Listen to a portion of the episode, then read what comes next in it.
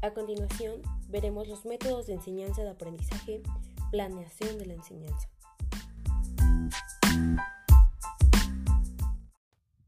Para introducirnos más al tema, primero debemos entender que un modelo es una manera de resolver un problema con un planteamiento lógico con, componentes de razonamiento y los recursos materiales dirigidos a un fin.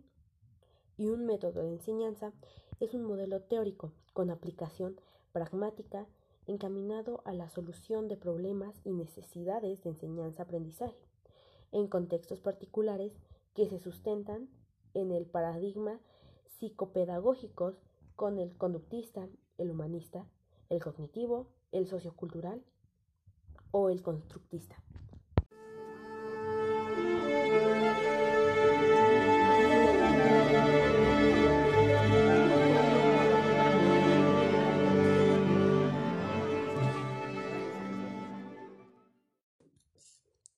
En el método de enseñanza-aprendizaje existen técnicas como el contenido, capacidades cognitivas y o las habilidades pragmáticas.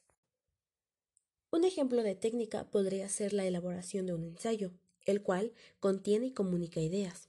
Un ejemplo de capacitación cognitiva sería la abstracción, que es la extracción de un concepto.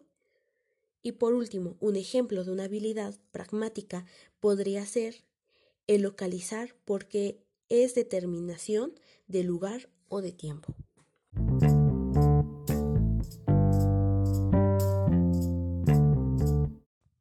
Dentro de los métodos se encuentran tres momentos.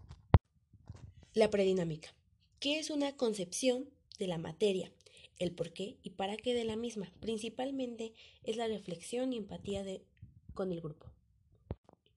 La segunda fase es la dinámica, en esta viene la instrumentación didáctica.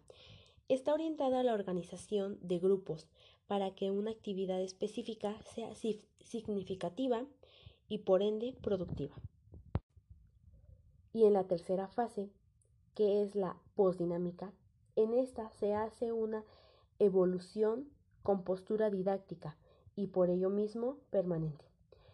En la fase postdinámica se complementan los procesos que el grupo vive.